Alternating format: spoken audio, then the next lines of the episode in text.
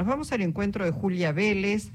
Ella integra la multisectorial de humedales de Rosario. Julia, con Jorge Alperín te saludamos. ¿Cómo estás? Hola, ¿cómo están? Buenas tardes. Bueno, preocupados. ¿Les dieron algún tipo de eh, información porque no se trataba y porque no sale dictamen hoy en, la Cámara de Diputados? Eh, o sea, a ver, es como, son muy veloces los tiempos en, los, en las que se resuelven cosas y de manera como, por lo menos a mí como ciudadana no me quedan claras, pero lo que entiendo es que hasta el martes, eh, más allá de, eh, recordemos que hubo el martes una reunión de la Comisión de Agricultura eh, en el recinto, en, términos en lo que se en términos de lo que se había pedido el jueves anterior, para informarse sobre eh, e, esta cuestión de la ley de humedales con, si se quiere, eh, personas de la ciencia y demás, eh, y hasta el miércoles, todo el día del miércoles, el jueves se iba a tratar, y el miércoles a la noche, o sea, anoche, se resuelve de una manera express y sin demasiada formalidad, formalidades, de que no iba a haber el esperado, por lo menos para las organizaciones eh, socioambientales, eh, dictamen o el tratado del dictamen del proyecto, de los distintos proyectos de ley de humedales, ¿no es cierto? Em, así como información formal no tenemos ninguna, o sea, es como más o menos como nos estamos sintiendo eh, todas y todos, ¿no? Eh, recién te escuchaba en la presentación que decías como, como este fantasma que de alguna manera se está instalando, que es como, bueno, no se va a, no se va a poder producir lo que cada zona de humedal eh, en cuanto a la producción proponga. Esto es como, eh, en su esencia es falaz, digamos, porque si le, o sea, si los diputados y gobernadores de las provincias hubiesen leído el texto, en ningún momento dice que se prohíbe la producción, ¿no? Y esto que vos decías es, es bastante acertado en función de que tiene que haber como una balanza entre el nivel de producción sin eh, eh, desmejorar lo que ya está muy deteriorado en términos de, territorio de humedales. Julia, Esto es lo que, lo que propone la ley, sí. Julia, este, entiendo que el tema humedales ronda el Congreso hace 10 años, por lo menos sin lograr un estado de, de debate final, de que lo lleve a introducir una ley. 10 eh, años lleva, lo cual me indica que el lobby es absolutamente poderoso y que los estados no, no se animan. De hecho, vos estás señalando a los gobernadores que se oponen también, este, los sectores, poderosos sectores del campo y mineros, nada menos.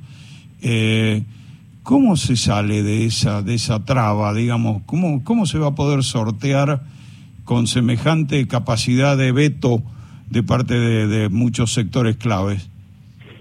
Eh, yo nos eh, hacemos exactamente la misma pregunta eh, y de hecho eh, estamos todavía tratando de comprender cómo es que hubo voluntad de avanzar en un plenario de comisiones para tratar la ley y de repente no, se intenta, de hecho se suspende el, plenario convocado. Es bastante desprolijo en esos términos, ¿no? Y después digo, como información que me parece pertinente, que eh, eh, quizás lo que derivó en la decisión express de bajar el, el plenario de hoy tuvo que ver con ciertos movimientos que pasaron durante el miércoles, como por ejemplo cuando el ministro de Economía eh, y Agricultura, bueno, ya no sé cuántos títulos más tiene, estoy hablando de masa, presenta el, el proyecto de presupuesto 2023, hace eh, mucho énfasis en la explotación eh, de litio, ¿no? En la inversión para la explotación de litio. Eso es un mensaje por un, por un lado. Y por el otro lado, eh, los gobernadores del Norte Grande, así como, como se autodenominaron, estaban en una reunión estratégica productivista en los Estados Unidos. Y desde ahí baja el pedido de detengan la discusión alrededor de la ley de humedales, porque evidentemente entiendo que, hay como eh, cierto interés profundo y cierto plan estratégico productivo de hacer esas explotaciones. En, y entonces en ese sentido dejar afuera la parte ambiental porque evidentemente para sus proyectos o sus intenciones van a, van a poner trabas. Cuando digo trabas no es cualquier traba, es algo absolutamente legítimo que es que 535 organizaciones de todo el territorio nacional están pidiendo que haya una regulación de la forma y el alcance de esa producción en territorios que son literalmente vitales para las poblaciones y para el ambiente.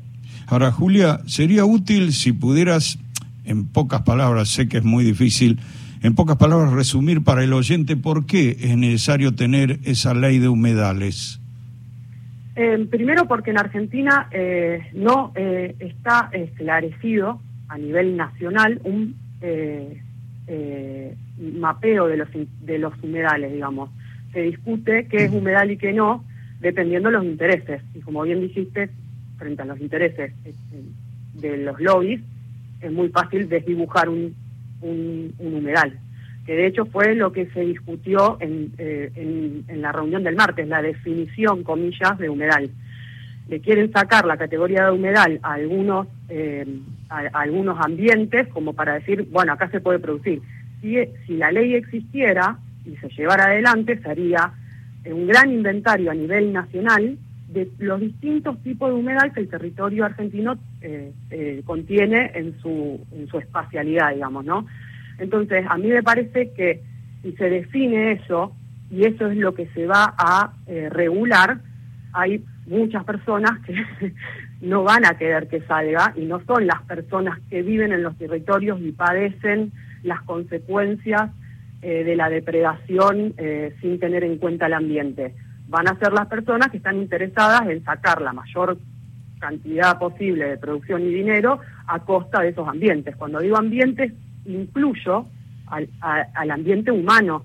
Digo, porque uno piensa el ambiente o los ambientalistas defienden las plantitas, los animales. No, estamos hablando de una cuestión transversal a la posibilidad de vida de, de, todas las formas de vida, mm. incluido las poblaciones. ¿Se entiende? Se entiende, es clarísimo. Obviamente esto replantea una manera distinta de producción, de desarrollo y de vinculación con el ambiente. Sin lugar a dudas, es una ley, de todas maneras, yo diría, este, por, por lo que conozco, eh, importante, pero fija determinados presupuestos básicos para cumplir, ni siquiera es obligatoria, digo, por ahora, salvo, bueno, sí que es necesario tener un registro de cuáles son los humedales y a esta altura vemos las dificultades que tiene para salir y las presiones, como vos bien señalabas, que este, está claro que, tienen que ver bueno, con otros intereses que se están moviendo y bueno, uno aspira a que desde el Parlamento se escuche más a quienes vienen trabajando por la preservación del ambiente, por un eh, desarrollo sustentable, equilibrado, que a los lobbies que tienen mucho, mucho poder, porque en esto nos va la vida a todos y a todas. Vamos a seguir con el tema, Julia. Te agradecemos muchísimo tu participación en el día de hoy. Seguramente el tema va a dar para seguir discutiéndolo y para presionar también desde los medios por un eh, ambiente saludable y por la preservación de nuestros humedales. Te mandamos un abrazo. Muchas gracias por el espacio. Gran abrazo. Gracias. Julia Vélez, integrante multisectorial de Humedales de Rosario.